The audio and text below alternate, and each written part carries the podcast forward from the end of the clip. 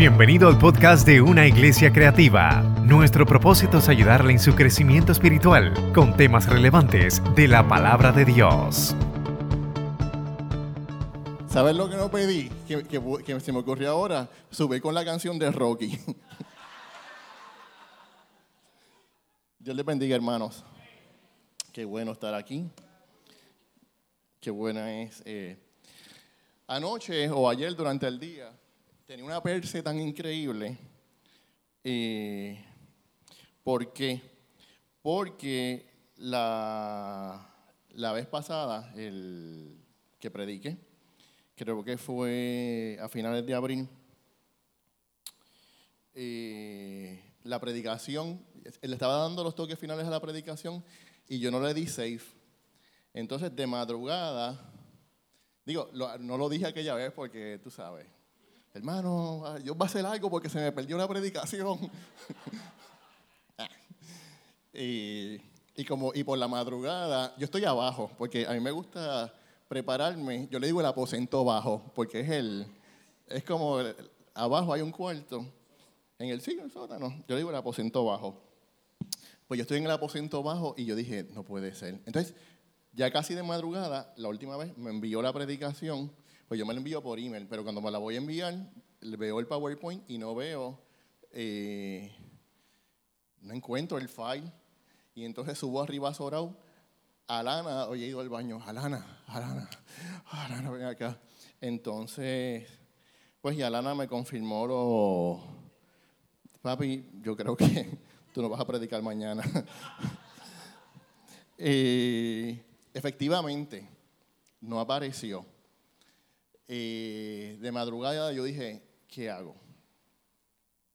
Pues descansé, me fui a dormir.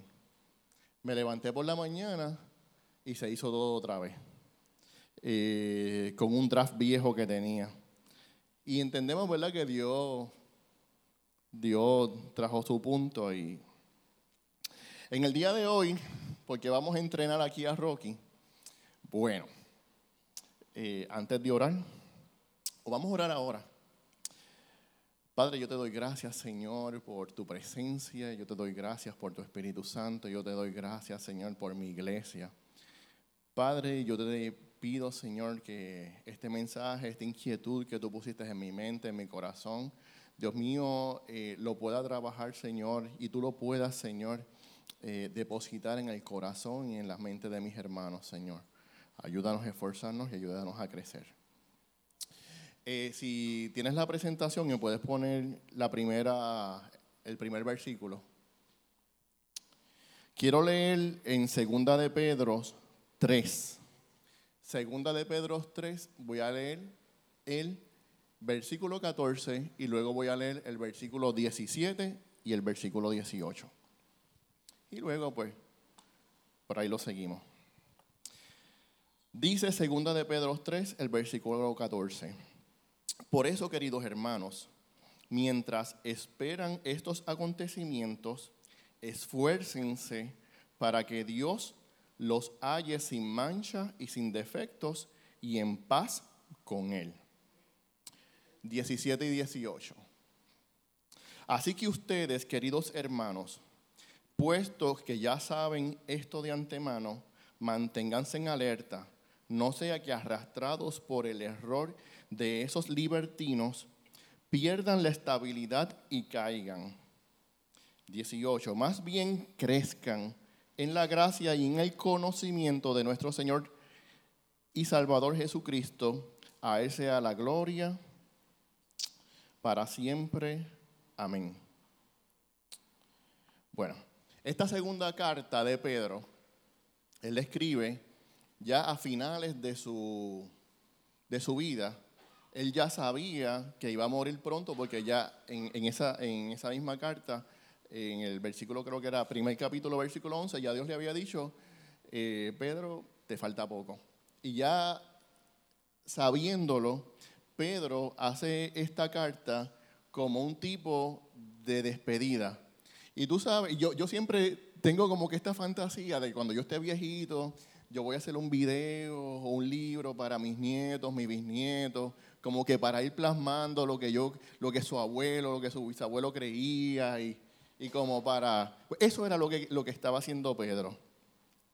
Eh, esta carta va dirigida a una red de iglesias en Asia Menor.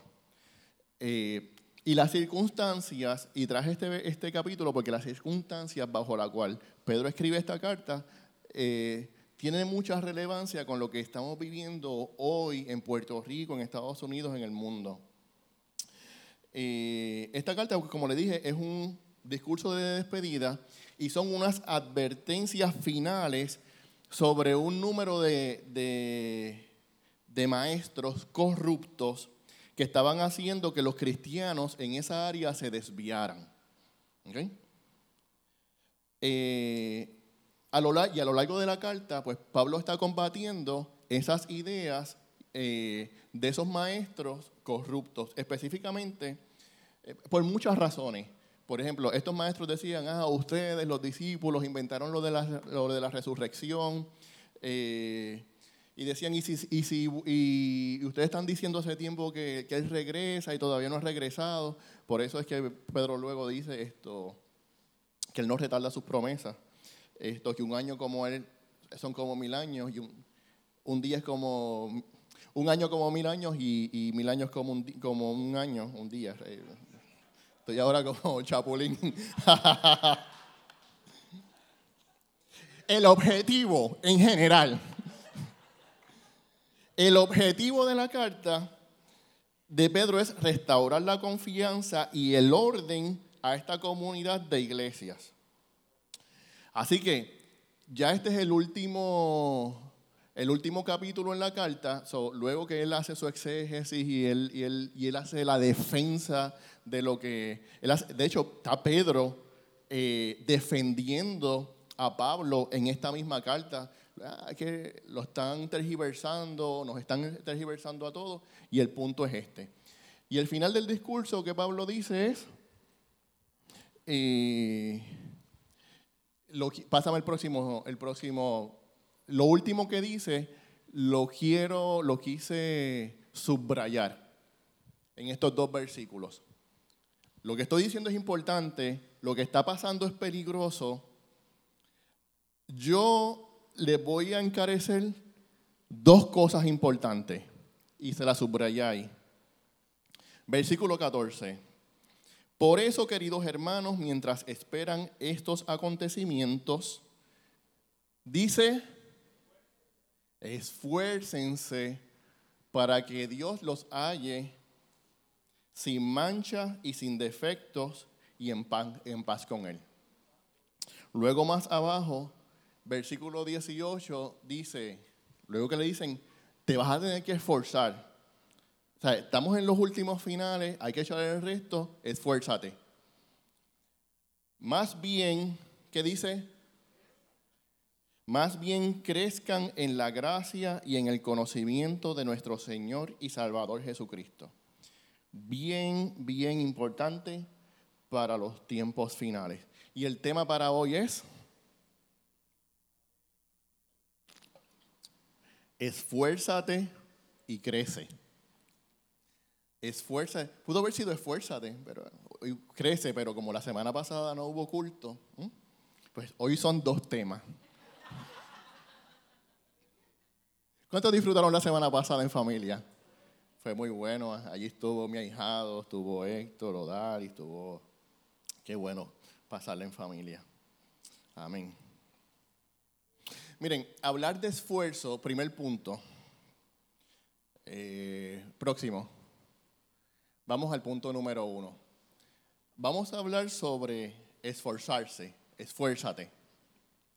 La realidad es que hablar de, esfuerzo hoy es casi como hablar chino. Es, es algo difícil de transmitir. Es como, por ejemplo, yo nunca he hablado y nunca he predicado acerca de la restauración. Dios restaura. Pero la realidad es que se me hace difícil asociarlo con qué. Por ejemplo, en mi casa, cuando yo era chiquito, si un televisor se dañaba, había que llevarlo a restaurar. Hoy en día un televisor se daña, ¿qué se hace? Se bota. Yo que trabajo en la industria automotriz, ya los carros están hechos para que, esta semana pasada, vino un señor que quería su carrito, su corollita 2020, pero le dijeron que era pérdida total. Porque, pero él fue y siguió y lo va a reparar. ¿Por qué? Porque ya básicamente las cosas están hechas no para ser restauradas, sino para que se voten. Esto, y por eso la restauración no, a veces no, no nos hace clic. Cuando tú, por ejemplo, quieres hablar a una persona para restaurar una relación, restaurar un matrimonio, como que, ¿para qué si más abajo vive gente? ¿Ves? Porque es lamentable. Eso mismo, esa misma idea, es lo que nos está pasando con el tema de esforzarse. Eh, y esforzarse necesita ser parte normal del día a día de la vida del cristiano en el diccionario bíblico, esforzarse eh, dice lo siguiente. Animar, confortar, fortalecer. Entonces, tiene otras connotaciones. Eh, lo que pasa es que en la Biblia siempre lo vas a ver como esforzarse. Eh, puede ser luchar, pelear, como Jacob cuando luchó con el ángel eh, esa fuerza o ese esfuerzo adicional que tuvo que hacer Jacob está ahí bajo el primer término que dice agonasimai. Todo el mundo diga, no, no digan, no es necesario. eh, la, la segunda, eso es cuando la Biblia habla de que el reino de Dios se hace fuerza y los valientes son los que sacan la fortaleza para arrebatarlo. Ese es eh, otro concepto de esforzarse en la Biblia. Eh, en Dunamo, en, eh, como Dunamis, poder, es tener el poder para hacer las cosas. en Hechos 9:22 Pablo habla y dice que él se esforzaba en establecerle un punto a los judíos cuando no le creían, porque decía, pero tú, este no es Saulo el que perseguía a los cristianos. Entonces, él predicaba, pero entonces a la misma vez tenía que sobreesforzarse para poder establecer su punto. ¿Ok? Eh, otras definiciones, no está ahí, dice, la fuerza física o mental que una persona enfoca en realizar una actividad física o intelectual con la necesidad de alcanzar el fin que se espera lograr. Y tal parece que en esta vida, y, te digo, nosotros que trabajamos con niños, con jóvenes, eh, trabajar el concepto esforzarse es un poquito más difícil. ¿Por qué? ¿Por qué?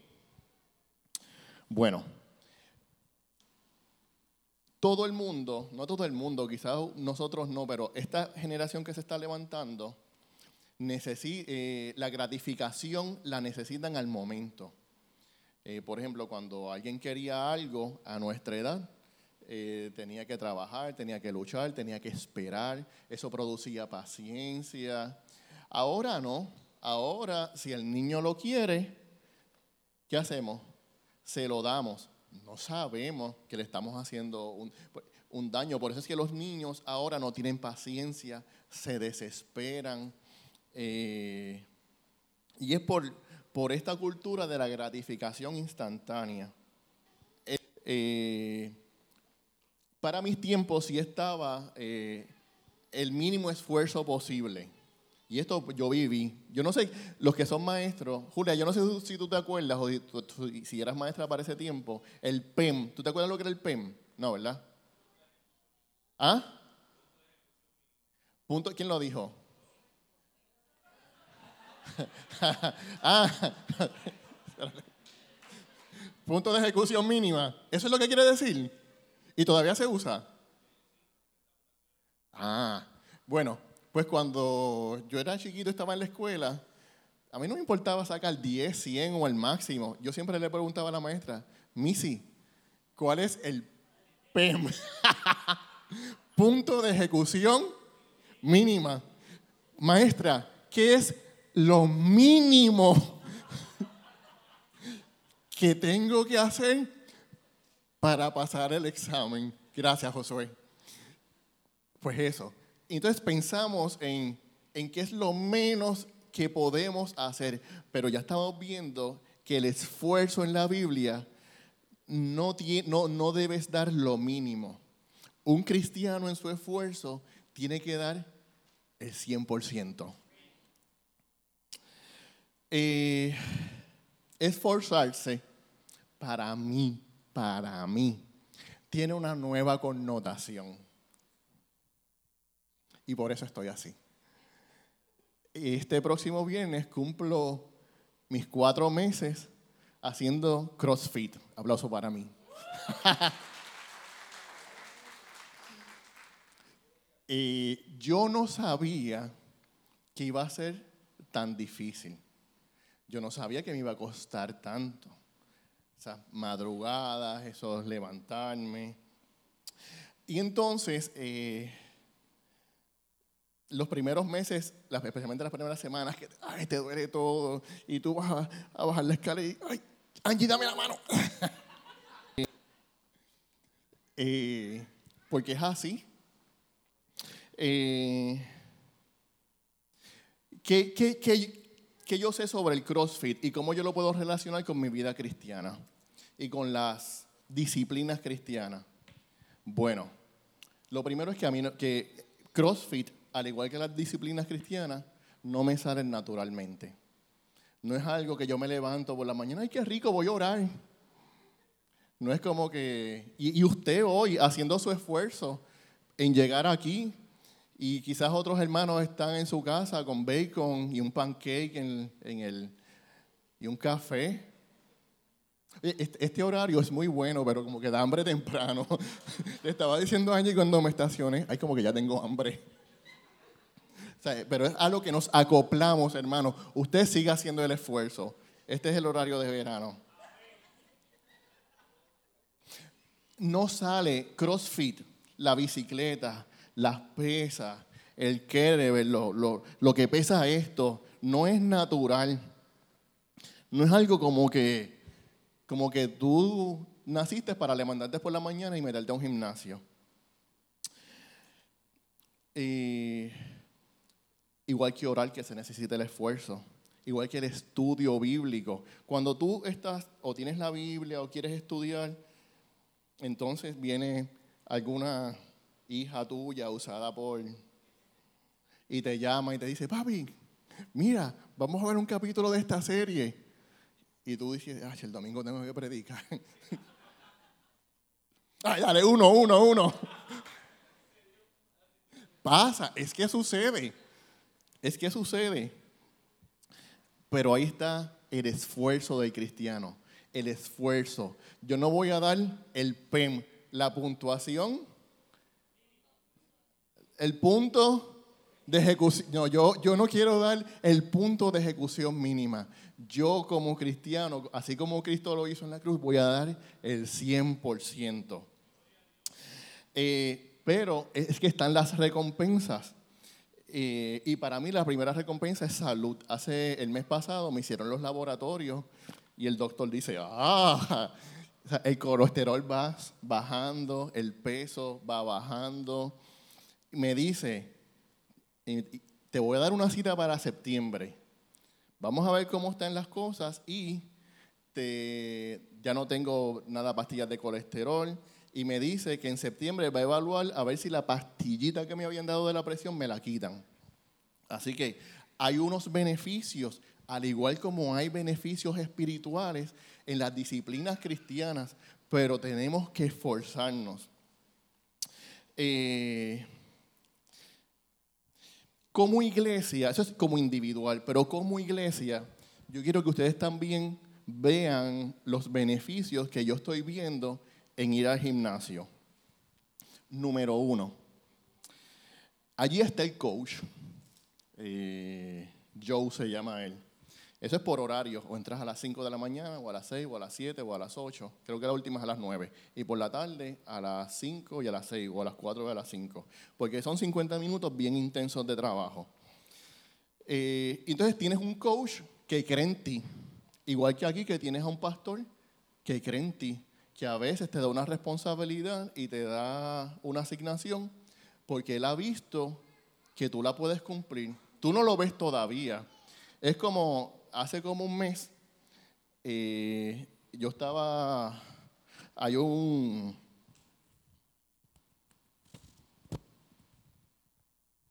hay un ejercicio que es acostado, eh, ah, no, traje los dumbbells. Eh, hay un ejercicio, de hecho esto es prestado, básicamente el, maestro me lo prestó, por lo menos las pesas. Hay un ejercicio que es hacer como un bench press con los dumbbells y ya uno está con ejecución mínima. Y ya pues yo sabía que 25 libras por dumbbell yo las corría chilling. ¿Ah? Chilling. Entonces, vos, qué sé yo, ni qué, estoy ahí, en el primer set. En el segundo set, veo que él me quita las pesas, los dumbbells, y me pone los de 35. Y yo, me chilló la polea. Y yo lo miro y él me dice, no mires para el lado, no mires para el lado, para el lado, yo estaba aquí para el lado, eh, porque yo creo que eso fue una vez que fui a las 5 de la mañana. Al lado estaba esta señora, lleva como cuatro años. Ella creo que me dijo yo que tiene 64 años. Él, me quitó las de 25, me puso las de 35 y me dice, no mires para el lado. Cuando yo miro para el lado, ella la está haciendo con 40.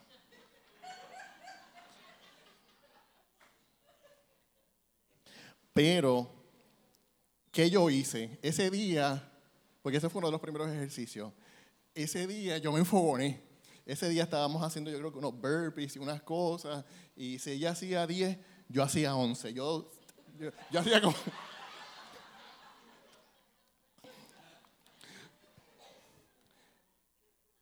pero es algo que yo no lo puedo hacer solo en casa.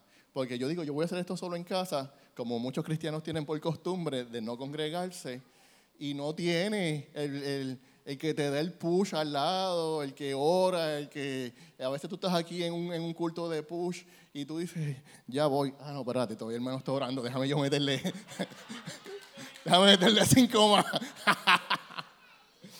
Por eso es bueno esforzarnos en comunidad. Esto, hay hermanos que, animan a otros. Los sábados eh, es, un, día bien fuerte, se llama Heroes Work.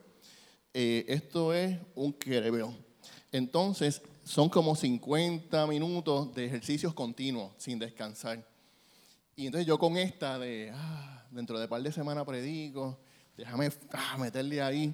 Entonces cogí un kettlebell, yo creo que era como 50 libras. Yo nunca lo había hecho. Entonces hice como varios sets y, en una me quedo así mirando y pensando, tengo que llevarlo allá, tengo que traerlo acá. Y mientras estoy pensando, está otro de los muchachos, viene de camino y me dice, no lo mires, cógelo. Eso es lo que nosotros hacemos entre hermanos, no lo mires, coge tu carga, yo te ayudo, yo, estoy, yo te apoyo, por eso estamos aquí entre hermanos. Eh, Primera de Tesalonicenses 5:11 dice, por eso anímense y edifíquense unos a otros, tal como lo vienen haciendo.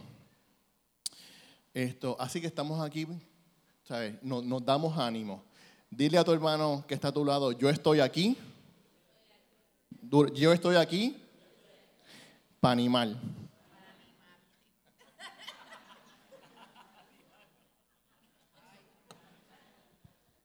Hermano, yo nunca hago estas cosas. Y si usted ve que yo estoy en él, no lo haga. usted sabe que yo no soy de a su hermano.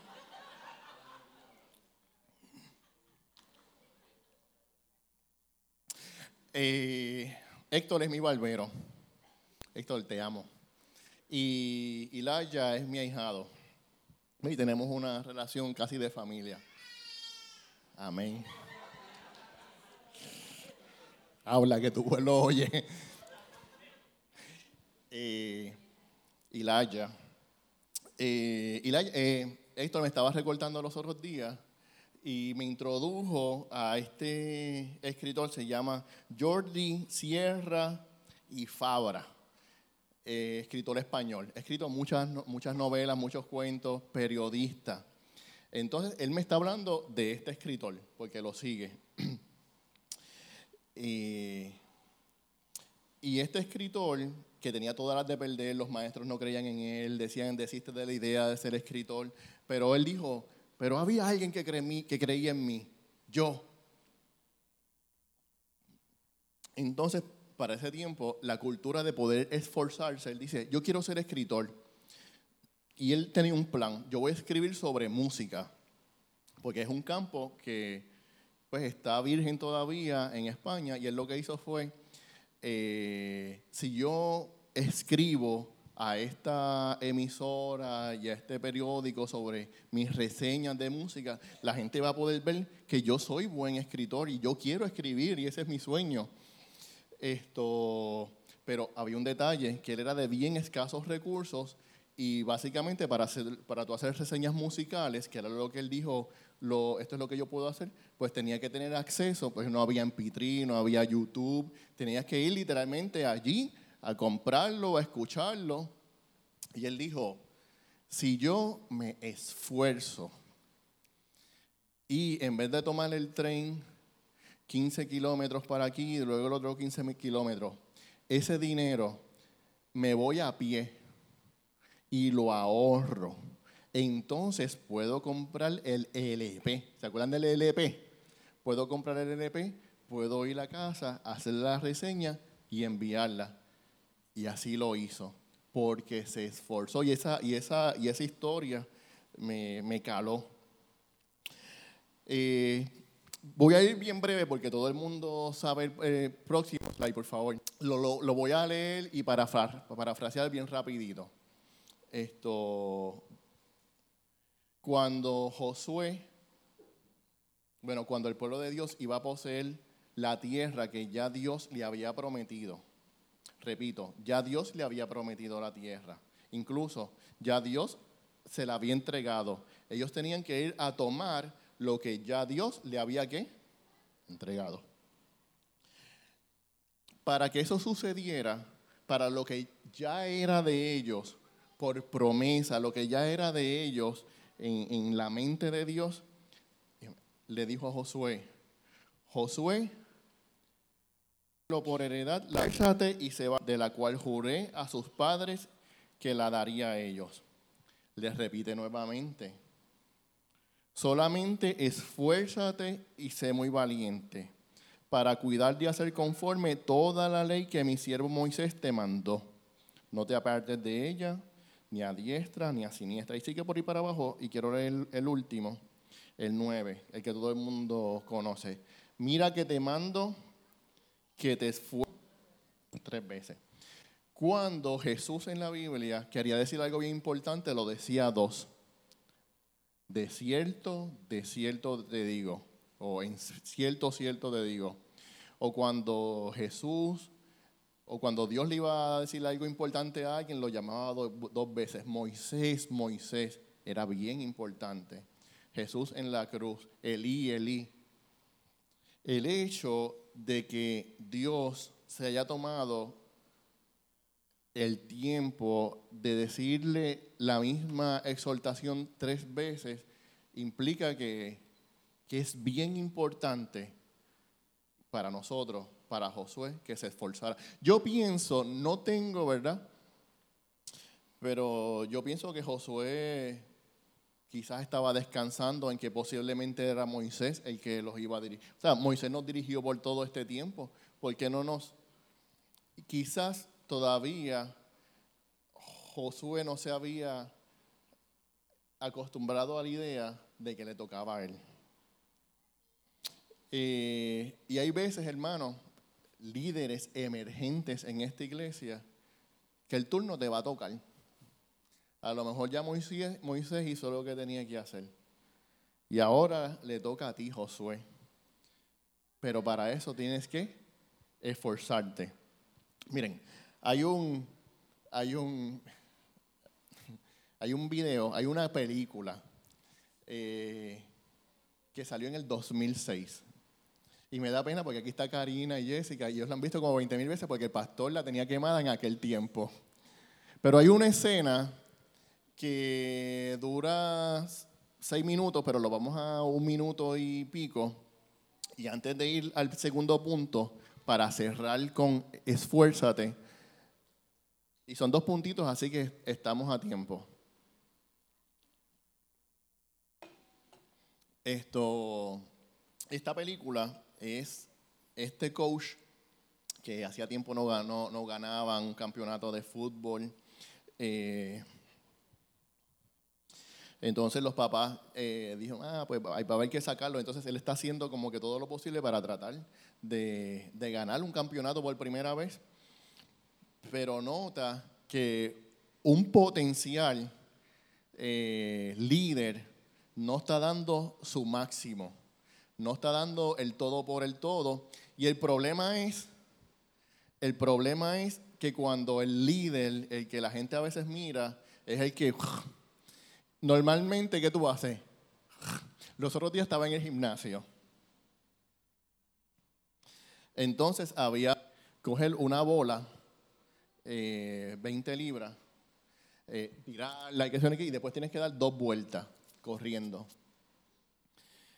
¿Qué sucede? Ustedes se acuerdan del que me dijo, no la mires, cógela, ¿se acuerdan? Pues obviamente yo estoy ahí como porque lleva más tiempo que yo. Y él y yo veo, él está al frente mío. Y yo estaba esbaratado. Y yo veo que él, en vez de correr, empieza a caminar. Yo veo que flaqueó. ¿Y saben qué yo hice? Me quedé detrás de él, caminando. Él no me vio. y si él corría, pues entonces me, le pasaba por el lado. Lo que quiero decir es que a él yo lo veo como, por decirlo así, mi líder. Pues esto, pues él, tiene más experiencia que yo, tiene más técnica, etc. Esto, así que es bien importante, tú que tienes una posición, tú que eres líder, a ti que otros te admiran, esto, que siempre seas el ejemplo de esfuerzo. Vamos a ver, esta, lo más seguro todo lo hemos visto, pero quiero compartir, no, el video.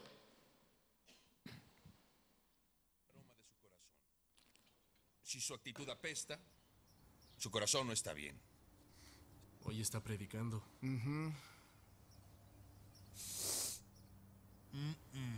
¿Qué? Ponlo, ponlo en el minuto 4.30. Entonces vas a hacer el gateo. ¡No!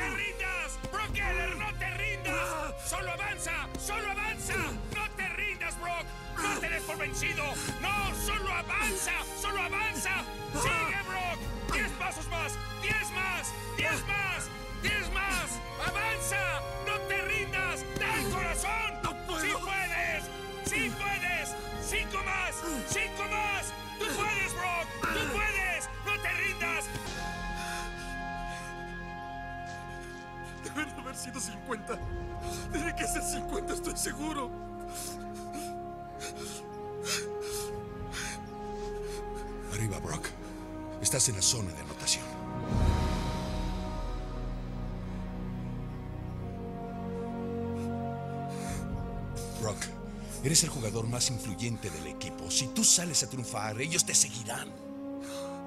Dime que puedes dar más de lo que he visto. Cargaste a un hombre de 70 kilogramos por todo el campo sobre tu espalda. Brock, te necesito. Dios te obsequió el don de liderazgo. No lo desperdicies. Entrenador. ¿Puedo contar contigo?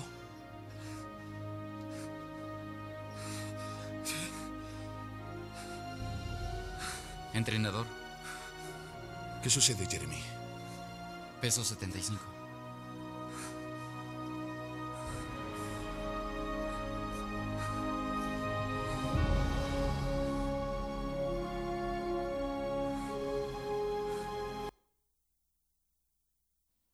Y la realidad es que Dios, la iglesia, el pastor, no te van a poner una carga que no puedas sobrellevar.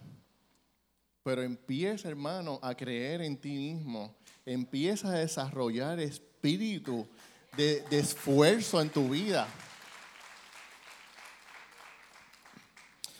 Lo cual nos lleva al punto número dos, que Pablo, ¿verdad? Los dos eh, consejos que Pablo le dio a estas iglesias de Asia, esfuérzate. Y el segundo es, tienes, tienes, tienes que crecer.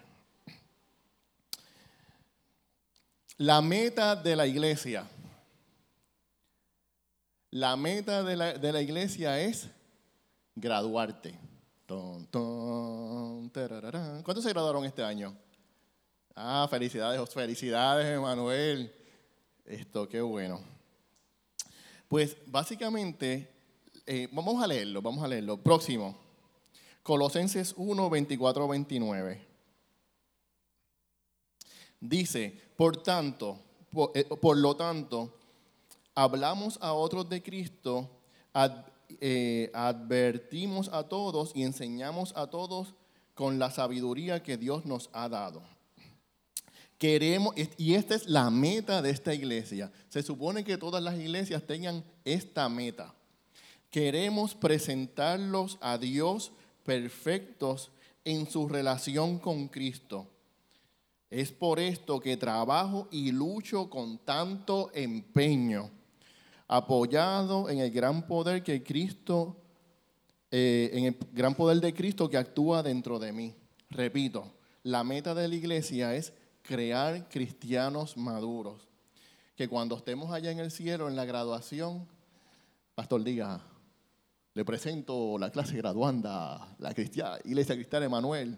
Entonces nos quitamos el birrete porque lo que queremos es llevar al cielo un cristiano no solo que sobreviva o un cristiano a medias. Queremos presentarlos a Dios perfectos en su relación con Cristo. Presentarlos a Dios. Mira, ahí está. Te traje los lobos, te traje, te traje la iglesia. Esa debe ser la meta de la iglesia. Hay iglesias que quizás el dinero es su meta en ese momento en específico, o la asistencia, pero la madurez de la iglesia no se mide por la asistencia, eh, ni por el sensacionalismo. La meta de Dios para ti es tu madurez espiritual. Si nosotros de cada cierto tiempo no enfatizamos en el crecimiento, estamos fallando. Dios mide el desempeño de la iglesia, esto lo quería presentar, eh, por el proceso de cómo se maduran, no son los guineos, de cómo se maduran los hermanos en la iglesia. Pero el crecimiento tiene que ser un crecimiento saludable. Vamos a leer un par de versículos en Corintios y ya estamos casi al otro lado. Dice, yo hermanos, no pude dirigirme a ustedes como espirituales, sino como inmaduros, apenas niños en Cristo. Tengo a Pablo eh, dirigiéndose a, a esta iglesia en Corintios. ¿Qué sucede en Corintios? Pásame el próximo slide.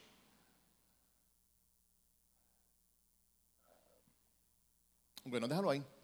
¿Qué quiso decir Pablo? Lo, que, lo quiero refrasear en esta versión. Yo quiero hablarles como espirituales, pero no puedo. Hay profundidades que no les voy a poder revelar porque no están preparados para recibir dicha revelación. Primera Corintios 3.1, versión MGA. Manuel Guadalupe Acosta. Próximo. Lo que sucede con la iglesia de Corintios es que eh, este es el segundo viaje misionero de Corintios, de Pablo a Corintios, más o menos entre el 51 y 52 después de Cristo. Esta carta se escribe aproximadamente en el 56, 57 después de Cristo. Ya han pasado unos cinco años.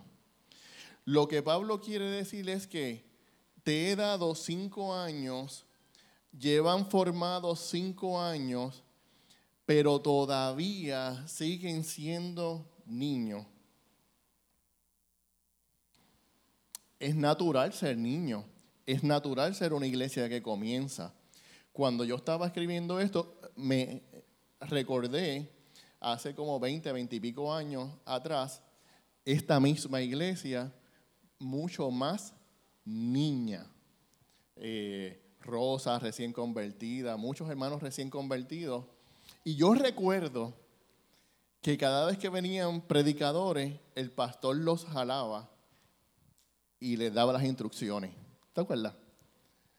La iglesia, la iglesia está empezando, tenemos muchos hermanos cristianos. O sea, no, no trates de, de, de meternos algo de muy de intramundo porque no, no, la iglesia no lo va a procesar.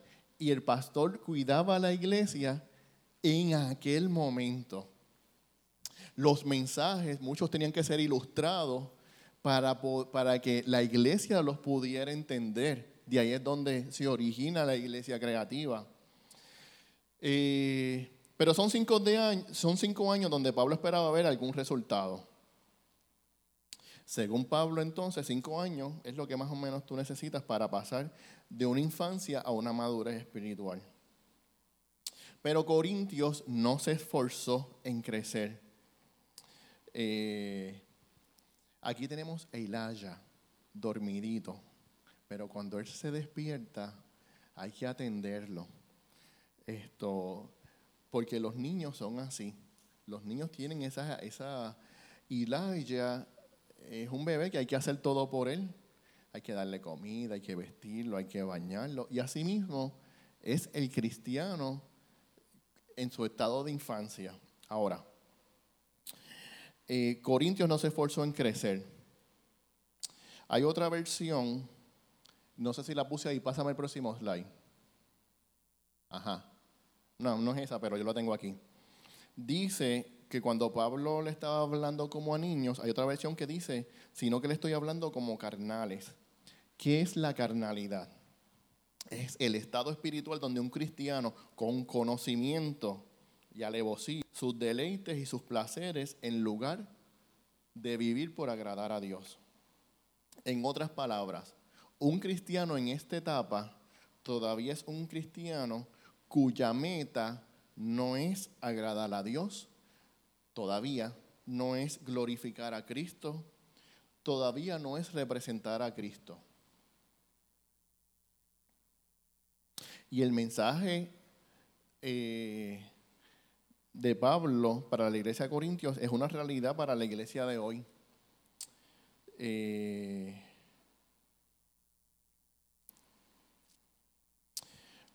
las personas no espirituales no, no tienen esas madurez espirituales. Y yo tengo ahí una pregunta que dice, ¿qué sucede con los que no son espirituales o carnales o inmaduros? Ahí mismo, Primera de Corintios 2.14 dice, pero los que no son espirituales, y esta es, ¿verdad?, la razón, no pueden percibir esas verdades de parte del Espíritu de Dios.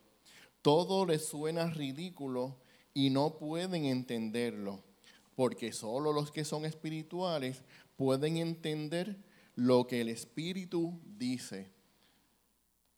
Por eso, en, las etapas iniciales de Jesús en su ministerio, él hablaba y los discípulos muchas veces no que no entendían y él tenía que cogerlos aparte y explicarles lo que ya él había dicho en palabras que pudieran entender.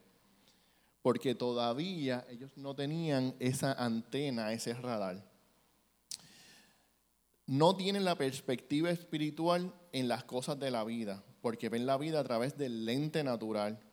Es como la parábola del sembrador, Mateo 13, donde la semilla que cae junto a pedregales germina rápidamente, pero como no tiene profundidad, el sol viene y la quema.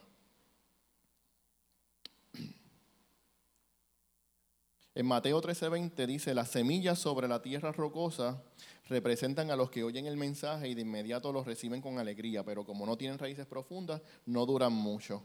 en cuanto tienen problemas o son perseguidos por creer la palabra de Dios, caen. Eso es, lo dice literalmente Mateo 13, 20, nueva traducción viviente. En otras palabras, si usted hermano lleva aquí cinco años o más, según Pablo, ya usted tiene que tener el lente de percibir las cosas de una manera espiritual. Cuando usted tiene situaciones financieras, si usted se pone el lente de cómo Dios mira las finanzas, va a poder eh, ver las cosas de una manera espiritual, mucho más madura. Cuando usted se enfrente a pruebas, pero se pone los espejuelos espirituales, va a ver las cosas diferentes. Normalmente una persona madura, el mismo problema, dos creyentes, uno inmaduro, uno maduro, el maduro normalmente su confianza es un poquito más fuerte, mucho más fuerte en el Señor. Y el problema lo va a afectar menos. La persona más inmadura en el Señor, ese mismo problema lo va, lo va a dejar sin respiración y sin dormir. ¿Ok? Así que ya esto es un test para que usted mismo se vaya evaluando. No me tiene que decir, ay, tengo un problema, no puedo dormir. No. Eh, cuando tú les prestas oído a otros problemas, también, ¿cómo? ¿Quién reacciona cómo? Y el problema es que pierdes la percepción y te estás perdiendo de otras eh, experiencias espirituales. Otro ejemplo como el de los Corintios está en Hebreos. Dice, yo no sé si lo puse ahí en Hebreo. Sí, lo puse. Hebreos 5, 11 al 14, nueva traducción viviente, lo voy a leer bien rapidito. Nos gustaría decir mucho más sobre este tema. El tema era Jesús y Melquisedec búsquelo en su casa. Eh, porque Pablo le, le, quiso decirlo y no lo dijo. Así que busque allá en el, en el Antiguo Testamento también. Nos gustaría decir mucho más sobre este tema, pero es difícil explicar, sobre todo porque ustedes son torpes espiritualmente y tal parece que no escuchan. Otra versión dice, tal parece que son testarudos hace tanto que son creyentes, ya deberían estar enseñando a otros. En cambio, necesita que alguien vuelva a enseñarles las cosas básicas de la palabra de Dios. Son como niños pequeños que necesitan leche y no pueden comer alimento sólido, pues el que se alimenta de leche sigue siendo bebé y no sabe cómo hacer lo correcto. El alimento sólido es para los que son maduros eh, que a fuerza de práctica están capacitados para distinguir entre lo bueno y lo malo. Es como una antena parabólica que te permite percibir las cosas espirituales, lo bueno y lo malo. Eh, en otras palabras, Pablo le está diciendo a, los hebreos. Los hebreos existen desde mucho antes que los corintios.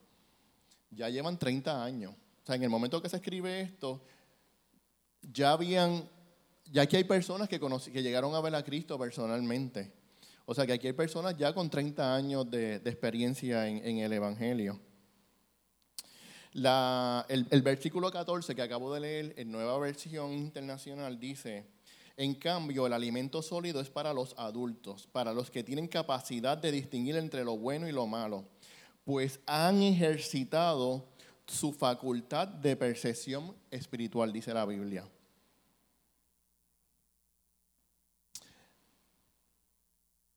¿Ya le diste leche? Laya acaba de tomar leche, ahorita, ¿verdad? Que vi que, que saliste. Por eso está dormidito. Me dijiste que ya empezó a comer solidito, ¿verdad? Y está comiendo bien, está digiriendo. Qué bueno. Pero esa comidita no se la podíamos dar en diciembre, porque estaba de leche. Ahora está de solidito. Le gusta el aguacate, me dijiste, ¿verdad?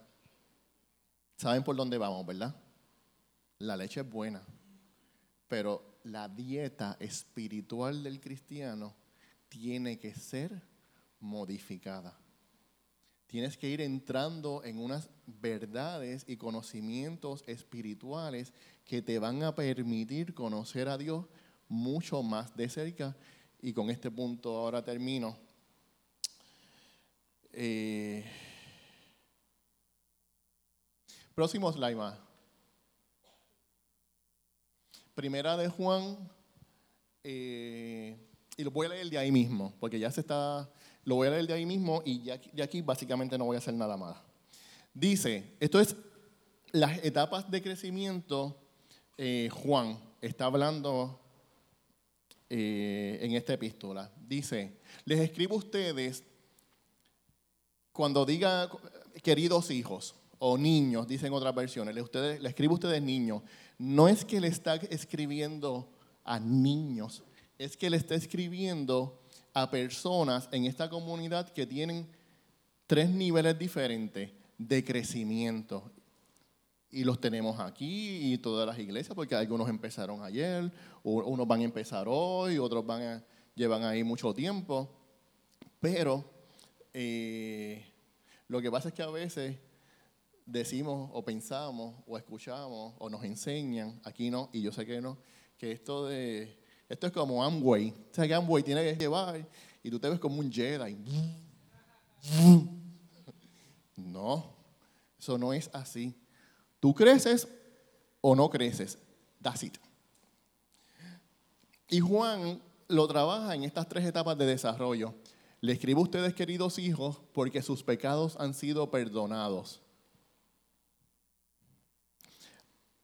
a los, a los chiquitos, a los, a los que siempre se tropiezan, a los que van a caer una y otra vez, pues son niños espirituales y van a pecar y van a caer y, tienen sus luchas. Sus pecados han sido perdonados. En esta etapa de, bebé es cuando Dios te tongonea, cuando te hacen así.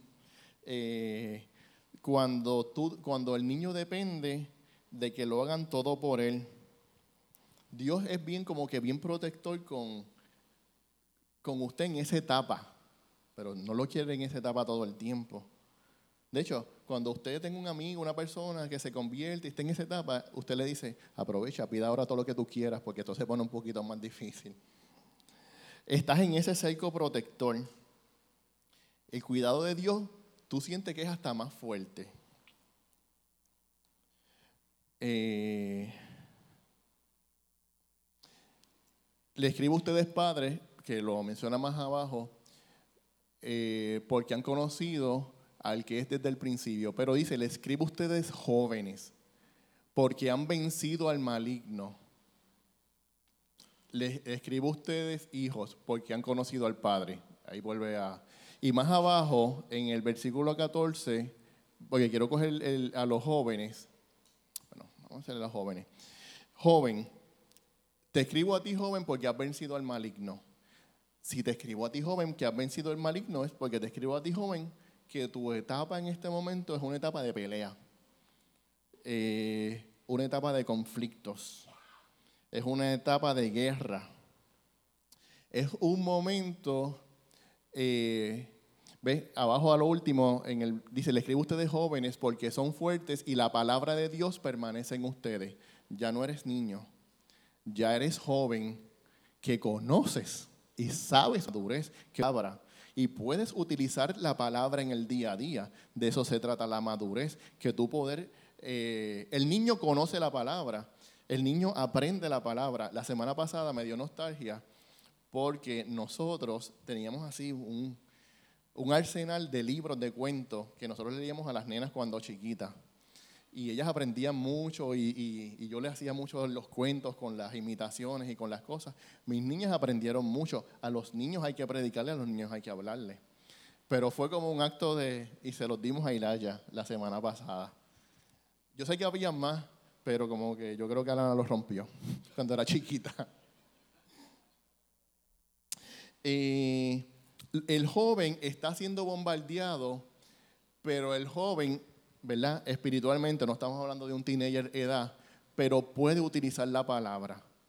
Ya el niño no tiene esa fortaleza de saber cómo utilizar la palabra. So, niño, joven. Le escribo a ustedes, padres, porque han conocido al que es desde el principio. Y eso lo menciona dos veces. Para poder entender eso, no está en el slide, tuve que ir a, eso está en primera de Juan 2, tuve que ir a primera de Juan 1, para poder entender porque han conocido al que es desde el principio. Primera de Juan 1.1 dice, lo que ha sido desde el principio, lo que hemos oído, lo que hemos visto con nuestros propios ojos, lo que hemos contemplado, lo que hemos tocado con las manos, esto les anunciamos respecto al verbo de Dios. Esta es la meta espiritual. Ya yo tuve la experiencia de estar con el Creador, de conocerlo, de haber escuchado, de haber visto. Estos son los maduros espirituales. Estos son los que conocen a Dios. No tan solo conocen el perdón del- de la etapa cuando tú eres niño. No tan solo conocen el poder y la palabra como el que está en una etapa de madurez de joven, sino que conocen la persona de Dios, conocen lo íntimo de Dios, ya tienen una relación mucho más cercana. Y ese es el nivel de crecimiento al cual anhelamos tener. Esa es la meta. Y tenemos que tener una actitud correcta para crecer.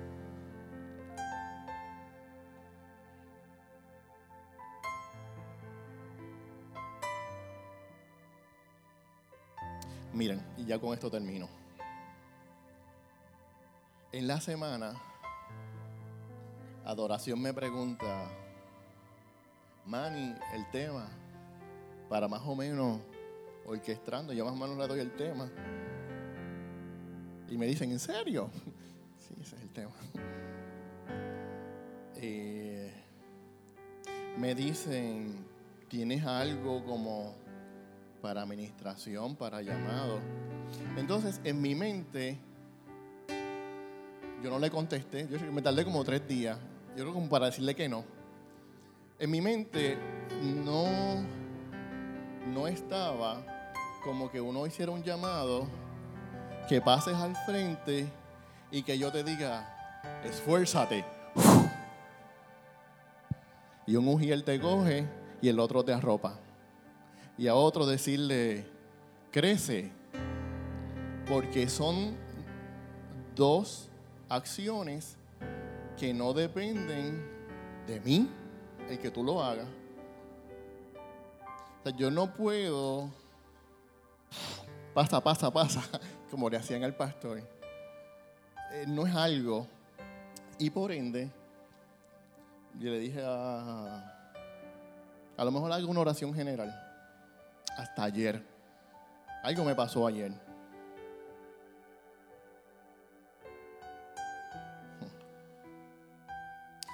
Ayer yo quería concluir este mensaje con una historia de éxito, con una historia de, wow, Manuel, qué duro, eh, qué esforzado eres, que, ah, cómo has crecido, cuántas libras le metiste. Esto. Entonces ayer por la mañana fui decidido a buscar esa historia. Me fui temprano al gimnasio y dije, ah, cho, sí, ahora, como esta es la, la- la más reciente, cuando llega la guagua tomo nota de lo que Dios me reveló allá.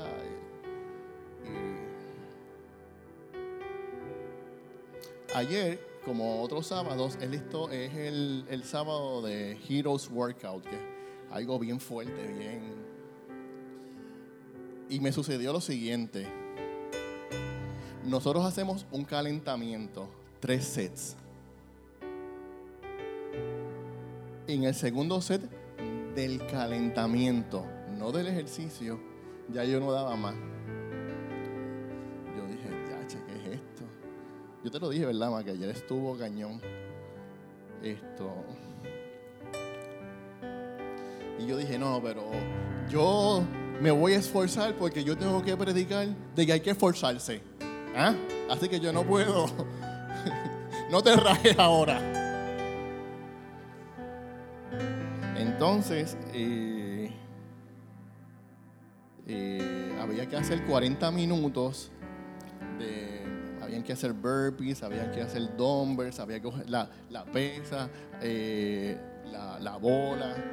eh, eran, cu- ¿Cuántos minutos? Eran 40 minutos. Cuando llevábamos 10 minutos, ya yo no tenía fuerza.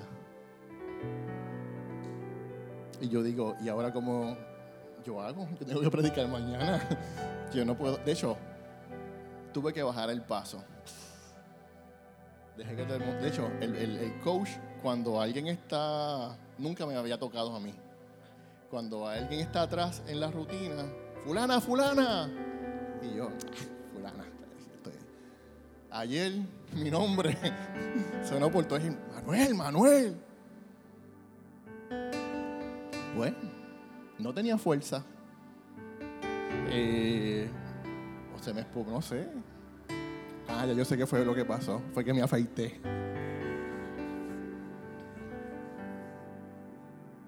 No sé lo que fue.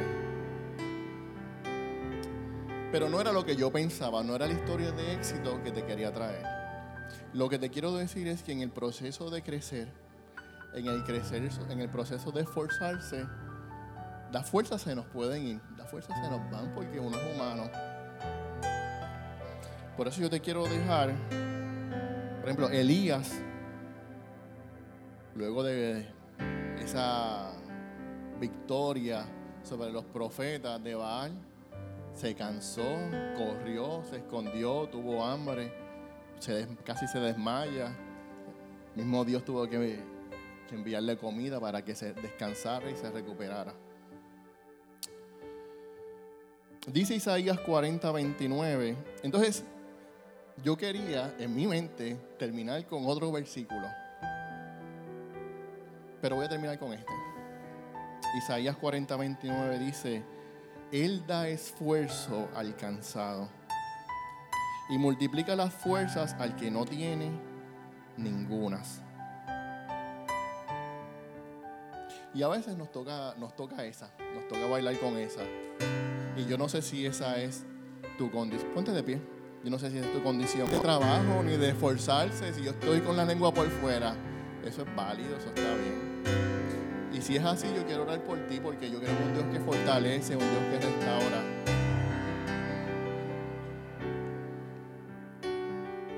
Mi meta es que al final de, de la oración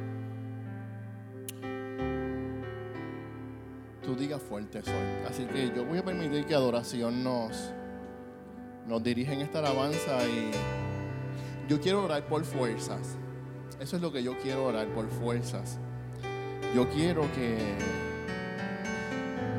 que tú renueves las fuerzas porque todavía hay mucho trayecto por caminar.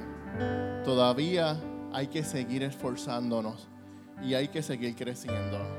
Así que vamos a, a permitir que esto sea como un oasis. Tomar agüita, a refrescarnos, recuperar fuerza y seguir caminando. Adoración.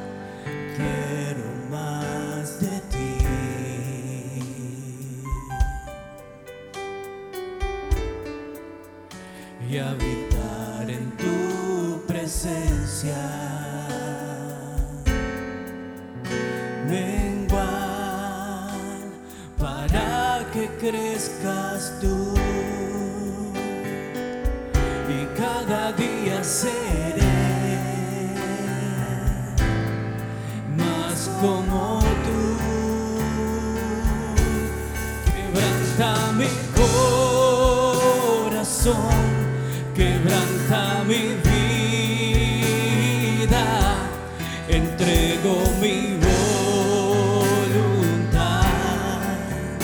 a ti.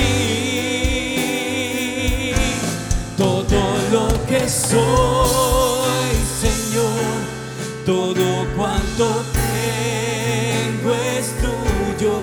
Yo quiero menguar para que crezcas tú.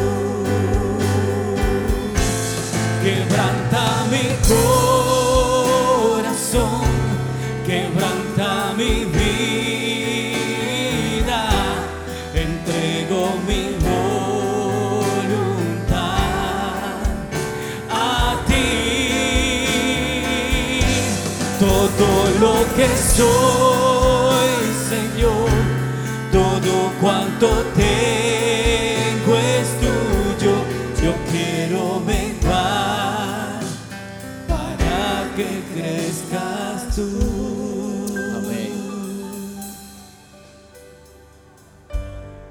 Padre, te presento mi amada iglesia, Señor, Iglesia Cristiana Emanuel, una iglesia creativa. Gracias, Señor, porque tú has plantado a cada uno de mis hermanos, Señor, en, en esta casa. Padre, yo te pido, Señor, con todo mi corazón, todas las fuerzas de mi alma, Señor, que tú multipliques, Señor, sus fuerzas, Padre. Que tú, Señor, permitas un crecimiento, Padre, saludable, un crecimiento espiritual saludable en cada uno de sus vidas, Señor.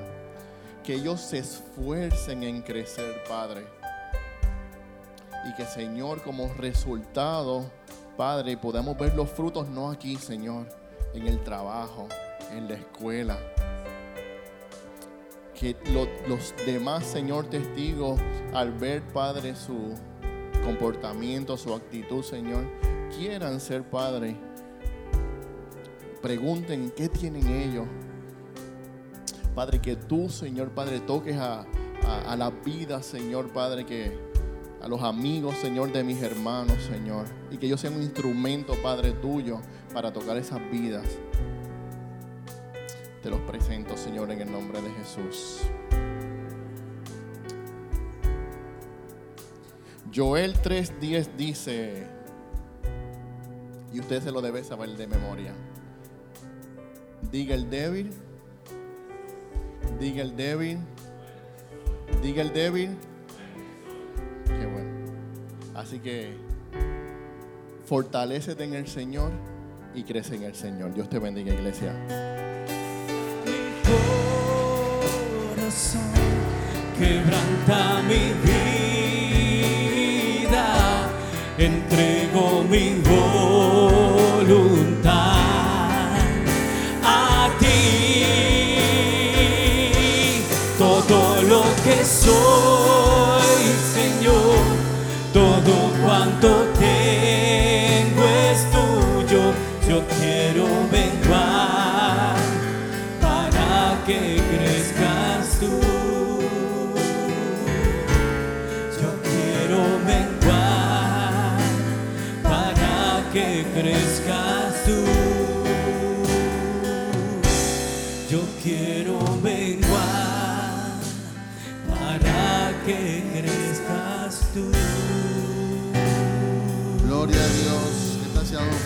Señor Gracias por escuchar nuestro podcast. Para conectarse con nosotros, siga nuestra página web, unaiglesiacreativa.com o en Facebook, Una Iglesia Creativa, donde hay un lugar para cada miembro de su familia.